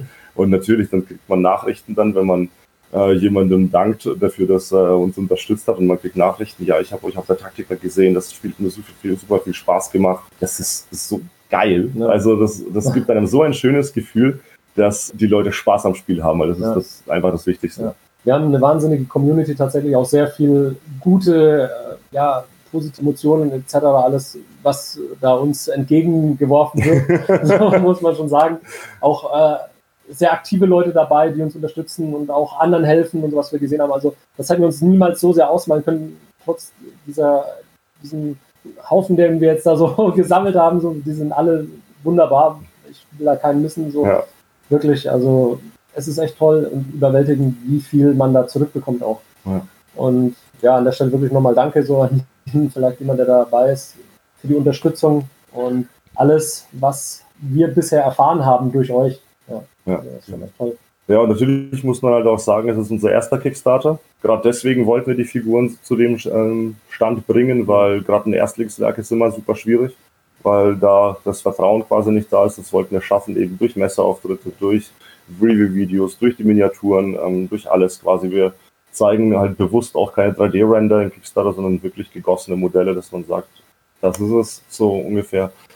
Und das war uns wichtig, aber natürlich haben wir halt auch einige Fehler gemacht bei der ersten Kickstarter-Kampagne, die ja versuchen einfach, damit äh, die Leute einen besseren Einstieg haben, dass äh, unsere Fans da leichter in den Kickstarter kommen und natürlich auch, dass ja mehr Leute äh, sich dafür begeistern können weil ein Tabletop lebt natürlich zum Teil auch von Mitspielern, wenn dann irgendwelche ganzen Spielegruppen, die wir dann kennengelernt haben, das äh, Spiel dann backen, das ist sensationell. Aber haben wir auch festgestellt, dass so dass immer noch die Vorteile bei Tabletop relativ hoch sind, ist auch nicht schon wieder ein System, super geldintensiv, super zeitintensiv. Ich kann jetzt nicht nochmal 30 Figuren bemalen. Das ist das eine, was wir eben alles entgegenwirken wollten. Wir haben relativ kleine Einheitengrößen, kann man super schnell spielen, wenn man das Spiel halt eher verstanden bzw. ja, verinnerlicht hat. Mhm. Äh, wir haben Add-ons geplant, um das Spielerlebnis aber trotzdem weiter zu verfeinern. Das Wetter-Add-on ist ja jetzt schon im Kickstarter vorhanden. Die Kreaturen und die Plünderkisten wären noch so ein Add-on, wo wirklich mal ein komplett anderer Spielmodus mit wirklich, ja, teilweise auch abgedrehten Sachen äh, kommt, ja. äh, wo dann wirklich man sagt, man hebt das Balancing einfach aus, weil es nicht mehr, es geht nur noch um reinen Spielspaß. Aber dann, dann kann ich auch richtig verrückten Shit machen, so ungefähr. Ja, Was wir auch gelernt haben, ist, dass dann eben deswegen so wirkliche Facebook-Werbung äh, nicht unbedingt äh, zieht. Es gibt natürlich Bäcker, die dann durch Facebook, durch Reviewer kommen, das ist äh, auch super. Aber grundsätzlich schaffen wir es, mit unserem Spiel wirklich zu überzeugen, wenn die Leute das wirklich nehmen und spielen und dann im Spielgefühl selber dann feststellen, wow, cool, cooles Ding. Also das war zumindest unser Feedback. Ja. Und das durch Corona macht es uns natürlich sehr schwer. Wir mussten die Roadshow äh, ja Ende Oktober abbrechen. Ich glaube am 2. November war der letzte Termin ja. in Köln, irgendwie sowas. Äh, was natürlich super schade ist, weil gerade da wären jetzt noch ein paar Spieleclubs, ein paar Shops ähm, gewesen, wo die Leute das Spiel persönlich ausprobieren können. Und ich sag mal, das ist unsere Stärke. Also so die, durch digitale Werbung kriegt man die Message vielleicht nicht so wirklich durch. Ja. Aber gerade wenn man das Spiel gespielt hat, haben wir die Resonanz bekommen, dass es halt wirklich gut ankommt. Und ja. wenn ich da unsere Discord-Gruppe, also kennt auch reinjoinen, da sind wir jederzeit da. Äh, ja. Also fast jederzeit, vor allem wir jetzt werden im Kickstarter da beantworten Fragen, sind quasi live da. Genau. Man kann uns packen.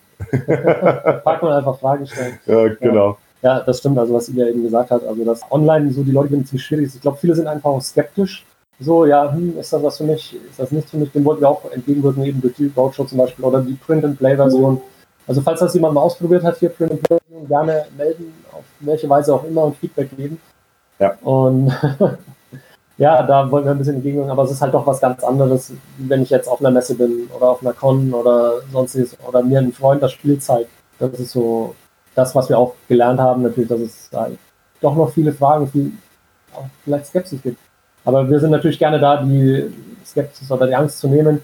Wir haben auch wirklich tolles Feedback bekommen, wie das ist das Spiel, auf das ich gewartet habe, etc. Also so, Beispiel. ja, waren schon echt tolle Sachen dabei, die einen auch beflügelt haben und auch einem Mut zugesprochen haben und gesagt haben, ja, das ist der Grund, warum wir weitermachen wollen. Ja.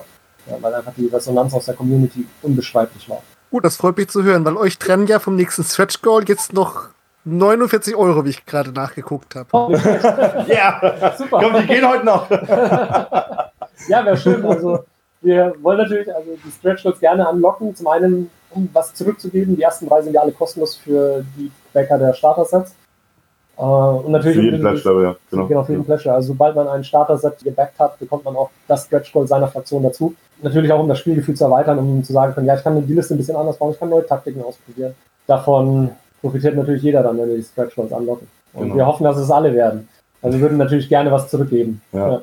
Also wir haben, äh, ja, trotzdem viel geplant, ja. aber auch bei, bei den Listen letztendlich, äh, es lebt ja auch ein bisschen davon, ähm, dass ich meine Liste baue nach meinem Spielstil. Also auch die NWO, äh, New World Order kann man letztendlich auch ein bisschen anders spielen als äh, reiner Fernkampf oder nur rein Magie oder sonst irgendwas. Also da ist, da ist viel Potenzial mit drin. Man kann die Listen halt nach Belieben halt auch zusammensetzen.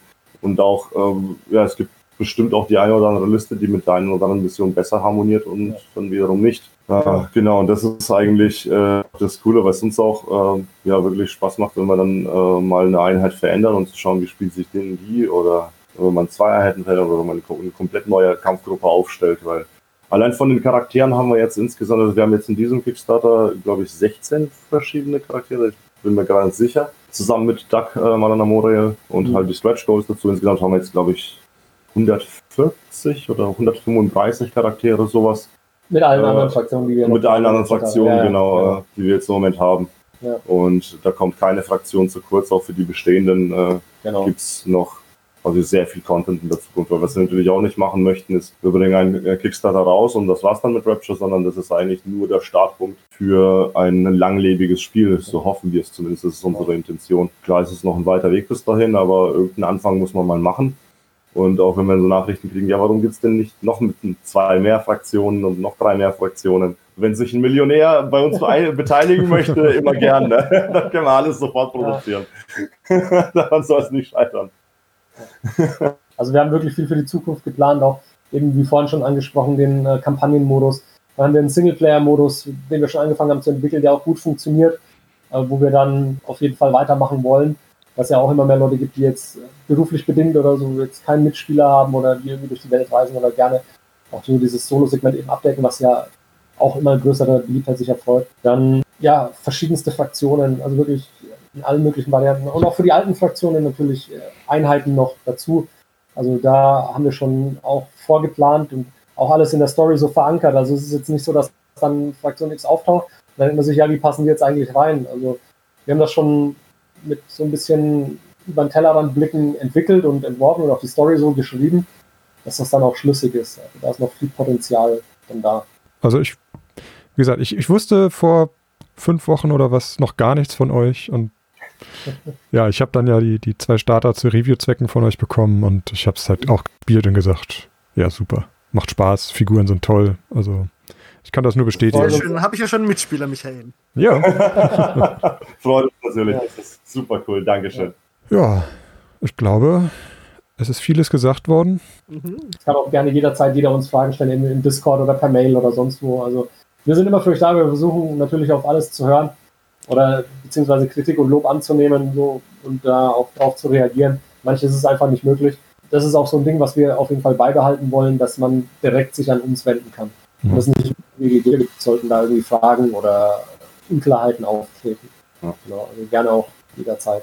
Wir nehmen auch Kritik jederzeit an, wir möchten uns ja. immer verbessern. Das ist halt trotzdem, wie gesagt, unser Erstlingsprojekt, unser erster Kickstarter. Man kann noch nicht alles perfekt machen, aber ja. wir versuchen, so viel wie möglich richtig zu machen. Und wenn ich zum Beispiel gestern, weil der Kopf einfach schon so äh, durch ist, ein Kickstarter-Update rausschicke, wo dann einfach der letzte Absatz durch Copy-Paste zweimal drin ist, Gott ärgert das einen, aber man sieht es einfach nicht. Ich habe das, glaube ich, zehnmal rauf und runter gelesen. Du siehst es einfach nicht mehr. Und dann klickst du auf Senden und dann, Moment mal, dann ist es aber schon weg. Ja, ja letztendlich auch noch. Ja, also es, ist, äh, es ärgert einen unfassbar, dass es so ist, aber wir möchten halt trotzdem mal besser werden und ja. Das zeigt ja auch, dass ja, ihr menschlich auch, seid.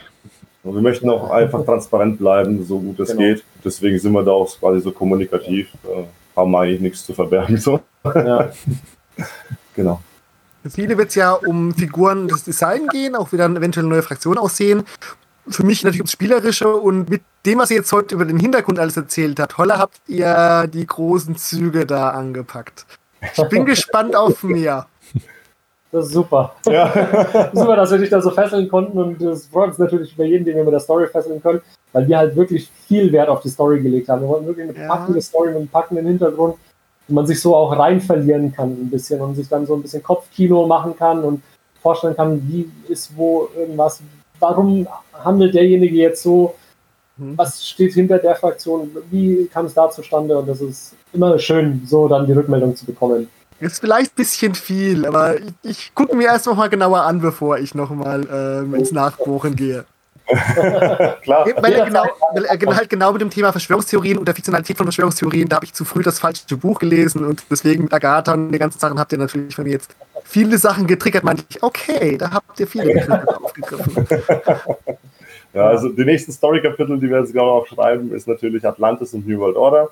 Mhm. Äh, und die werden auch noch nicht die komplette Story erzählen, sondern halt auch äh, erstmal, ja, so kapitelmäßig dann ja, aufeinander ja. aufbauen, ja, genau. Aber da darf man sich dann auch drauf freuen. Aber das ist halt natürlich auch, man ja denkt, ja, veröffentlicht doch die Story. Ähm, ich meine, ich bin auch kein Romanautor, ne, man schreibt das zwar, es muss dann aber trotzdem zum professionellen Lektor, es muss zum professionellen Übersetzer, das ist alles letztendlich äh, finanziell, was da zu Buche schlägt. Deswegen. Ne, das kann man jetzt nicht unbegrenzt raushauen, außer mhm. man möchte mein komisches Roman Deutsch lesen. Ich weiß es nicht, was cool ist. aber da ist noch viel Story, die noch aufgedeckt wird. Ja. Guck jetzt nochmal in den Check, in die Community. Ah, Carsten geht's auch schon so wie mir. Mist, ich habe doch schon zwei Fraktionen plus Add-ons gebackt. Ja, dann geht noch eine. Sag ich auch immer, dann geht zur Drittfraktion. ja. ja, die Scratch Goals sind nicht mehr so weit entfernt. Genau. Wie gesagt, wenn Fragen sind, gerne immer jederzeit her damit. Wir versuchen das so schnell wie möglich zu beantworten. Ich habe einen kleinen, ganz kleinen Kritikpunkt. Die Übersichtsseite, also wo die Aktionen und Reaktionen alle aufgeführt sind. Mhm. Da würde ich mir einmal wünschen, dass es getrennt ist in Aktion und Reaktion. Weil, Okay. weil man, also beim, beim ersten Blick drauf war mir nicht sofort immer klar, welche, welche Reaktion, also was ist jetzt eine Reaktion, was ist eine Aktion.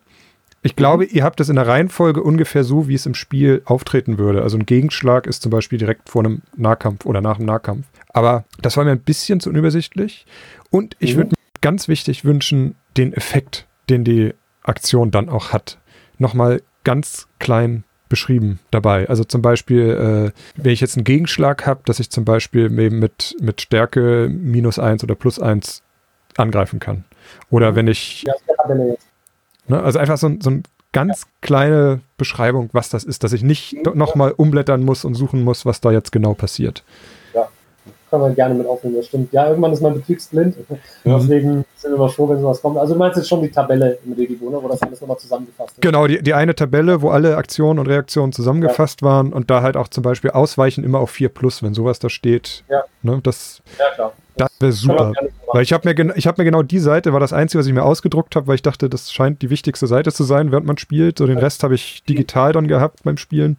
Und das hat immer, habe ich ja vorhin im Vorgespräch schon erwähnt, dann nicht geladen, die Seite. Und dann war es doof, das zu suchen. Und ja, das ist aber eigentlich der einzige Kritikpunkt, den ich jetzt beim Spielen hatte, wo ich gesagt habe, so die Übersicht noch mal ein bisschen noch übersichtlicher. Mhm. Klar. Also das nehmen wir Das, gerne mit das auf. nehmen wir mit auf, genau. Ja, cool. Gesagt, wir müssen das Regelbuch sowieso an vielen Stellen noch anpassen, korrigieren. Und das ist, das notieren wir uns. Da Genau. ich jetzt gerade noch mal einen Blick aufs Regelbuch geworfen hatte, wie wird da ungefähr das Verhältnis sein, Story zu Regelteil? Ungefähr. Circa, circa halb, halb. Halb, halb. Halb, halb. Okay. Also wir planen so mit zwischen 200 und 250 Seiten ungefähr. okay. Ja, ich denke, das wird halb, halb. Uh, 100 Seiten Regeln, also das wird schon. Da sind viele Bilder dabei. Ja, also, also das ist jetzt so ungefähr wie die PDF, die wir jetzt haben. Also Mhm. Die Regeln an sich, also die Grundregeln, bis man das Spiel kapiert, sind sind runtergebrochen auf vielleicht zwei DIN A4 Seiten. Wir versuchen halt wirklich alles möglichst detailliert in dem äh, Regelbuch zu erklären, Mhm. dass es eben, egal ob Anfänger, Neuling oder noch nie irgendwas damit zu tun gehabt, äh, eigen, äh, leicht gemacht wird. Also dass, dass keine Fragen offen bleiben. Ja. Deswegen ist das vielleicht ein bisschen komplex. Und wie gesagt, sind auch viele Bilder dabei, gerade so äh, Fernkampfkonstellationen und so, dass man wirklich alles aus dem Regelbuch hat und dann nicht erst so ein großes Fragezeichen über dem Kopf aufleuchtet und man dann ins Internet gehen muss, googeln muss oder irgendwie was schreiben muss, Fragen stellen muss. So, das wollten wir eigentlich ausmerzen und genau, deswegen ist unser Regelbuch vielleicht ein bisschen größer als andere, aber dafür sollte es alles eigentlich abdecken. Ja. Und wir wollen natürlich auch so die Grundregeln nochmal zusammenfassen zum Ja. kürzeren Text, dass man das dann vielleicht einfacher lernt. genau, so ein Einstieg. Es sind noch Fragen aus dem Chat hochgekommen. Unser lieber möchte gern Pirat, das hat auch schon bei uns ähm, unter mich als Blog geschrieben, hat die Ja. Frage, warum läuft der Kickstarter bzw. die Auslieferung nach derzeitiger Planung bis Oktober 2021? Da sehe ich die Gefahr, dass sich das Spiel da tot läuft, bevor es richtig in Schwung gekommen ist. Also darauf ähm, kann ich folgendermaßen antworten. Es ist trotzdem unser erstes Werk. Wir möchten uns da ja zumindest ein paar Tage mehr Sicherheit vielleicht lassen irgendwo in Produktionsprozessen, weil das natürlich alles aufeinander aufbaut. Ne? Also wir haben zuerst eine Einheit, die wird äh, in 3D gesculptet. Das braucht mehrere äh, ja, Schritte, sage ich mal, bis das fertig ist.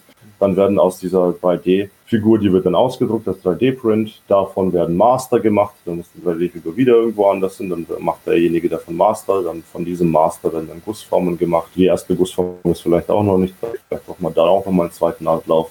Also letztendlich die Produktion, bis man wirklich die Qualität hat, die wir wollen, äh, braucht vielleicht ein paar Tage länger. Wir werden jetzt aber natürlich auch nicht, wenn wir da sagen, okay, wir sind sehr viel schneller unterwegs, was trotzdem wahrscheinlich, also nagelt uns bitte nicht drauf fest, äh, wir haben natürlich äh, geplant mit den Stretch Goals vielleicht, die wir anlocken, wir müssen so und so viele Miniaturen sculpten lassen. Je nachdem, wie viele es am Ende werden, kann es schneller gehen, natürlich. Und äh, wir werden nicht die Miniaturen dann irgendwie hier haben, dann zwei Monate auf denen rumhocken, bevor wir sie rausschippen. Natürlich, sobald wir es können, schippen wir das Spiel. Wenn es schneller ist, umso besser. Und das ist aber nur die Miniaturenseite an sich. Das andere ist natürlich auch die Regelbuchseite, die Artwork-Seite. Das heißt, ich muss zu jedem Charakter neue Artworks machen, weil die ja eben auf den Spielkarten nicht 3D oder beziehungsweise die, die Fotos der Modelle haben, sondern wirklich 3D äh, gerenderte Artworks, die müssen erstellt werden für die Spielkarten, die müssen erstellt werden fürs Regelbuch Wenn das dann alles fertig ist, kann das dann alles in die fertige finale grafische Version vom Regelbuch. Das muss ein bisschen parallel zu den Miniaturen dann grafisch aufgearbeitet werden. Das muss gedruckt werden, lauter so Sachen, die dann parallel miteinander laufen. Das ist, wir haben eigentlich drei Handlungsstränge. Einmal die Artworks, die digitalen. Wir haben die Figuren an sich und wir haben die Produktion von den Spielkarten und vom Regelbuch. Manches baut aufeinander auf, wie zum Beispiel Artwork 7 und Regelbuch und tatsächlich auch äh, die äh, Miniaturen und das Regelbuch zum Beispiel. Wenn man jetzt noch äh, irgendwie noch mehr Spielbilder ja, zeigen möchte, muss man vielleicht dafür die ein oder andere Einheit noch herstellen, dass man davon Fotos machen kann, die dann wiederum ins Regelbuch einfließen. Aber wie gesagt, wenn wir es schneller schaffen, werden wir es schneller schicken, äh, weil, ähm, wie der Möchtegern-Pirat auch natürlich sagt, ne, äh, wir möchten auch nicht, dass uns dann bis Oktober nächsten Jahres wieder vergessen hat und dann ist Rapture, äh, muss wieder, wieder neu angekurbelt werden oder ist bis dahin weg. Möchten natürlich auch nicht. Also wir werden auch alles in unserer Macht Stehende tun, ja. um da so früh wie möglich äh, die Bäcker mit Rapture zu versorgen. Genau. Also wie er schon sagte, nageln uns nicht fest. Wir hoffen natürlich, dass es schneller geht, kommt immer auf den Umfang dann letztendlich drauf an und wie wir auch unsere, ja, ich sage jetzt mal Subunternehmer äh, bauen können. Also die sind eigentlich alle sehr zuverlässig, ja, aber man weiß ja nie, ob jetzt Krankheit dazwischen kommt oder ja. Unfall oder sonst irgendwas.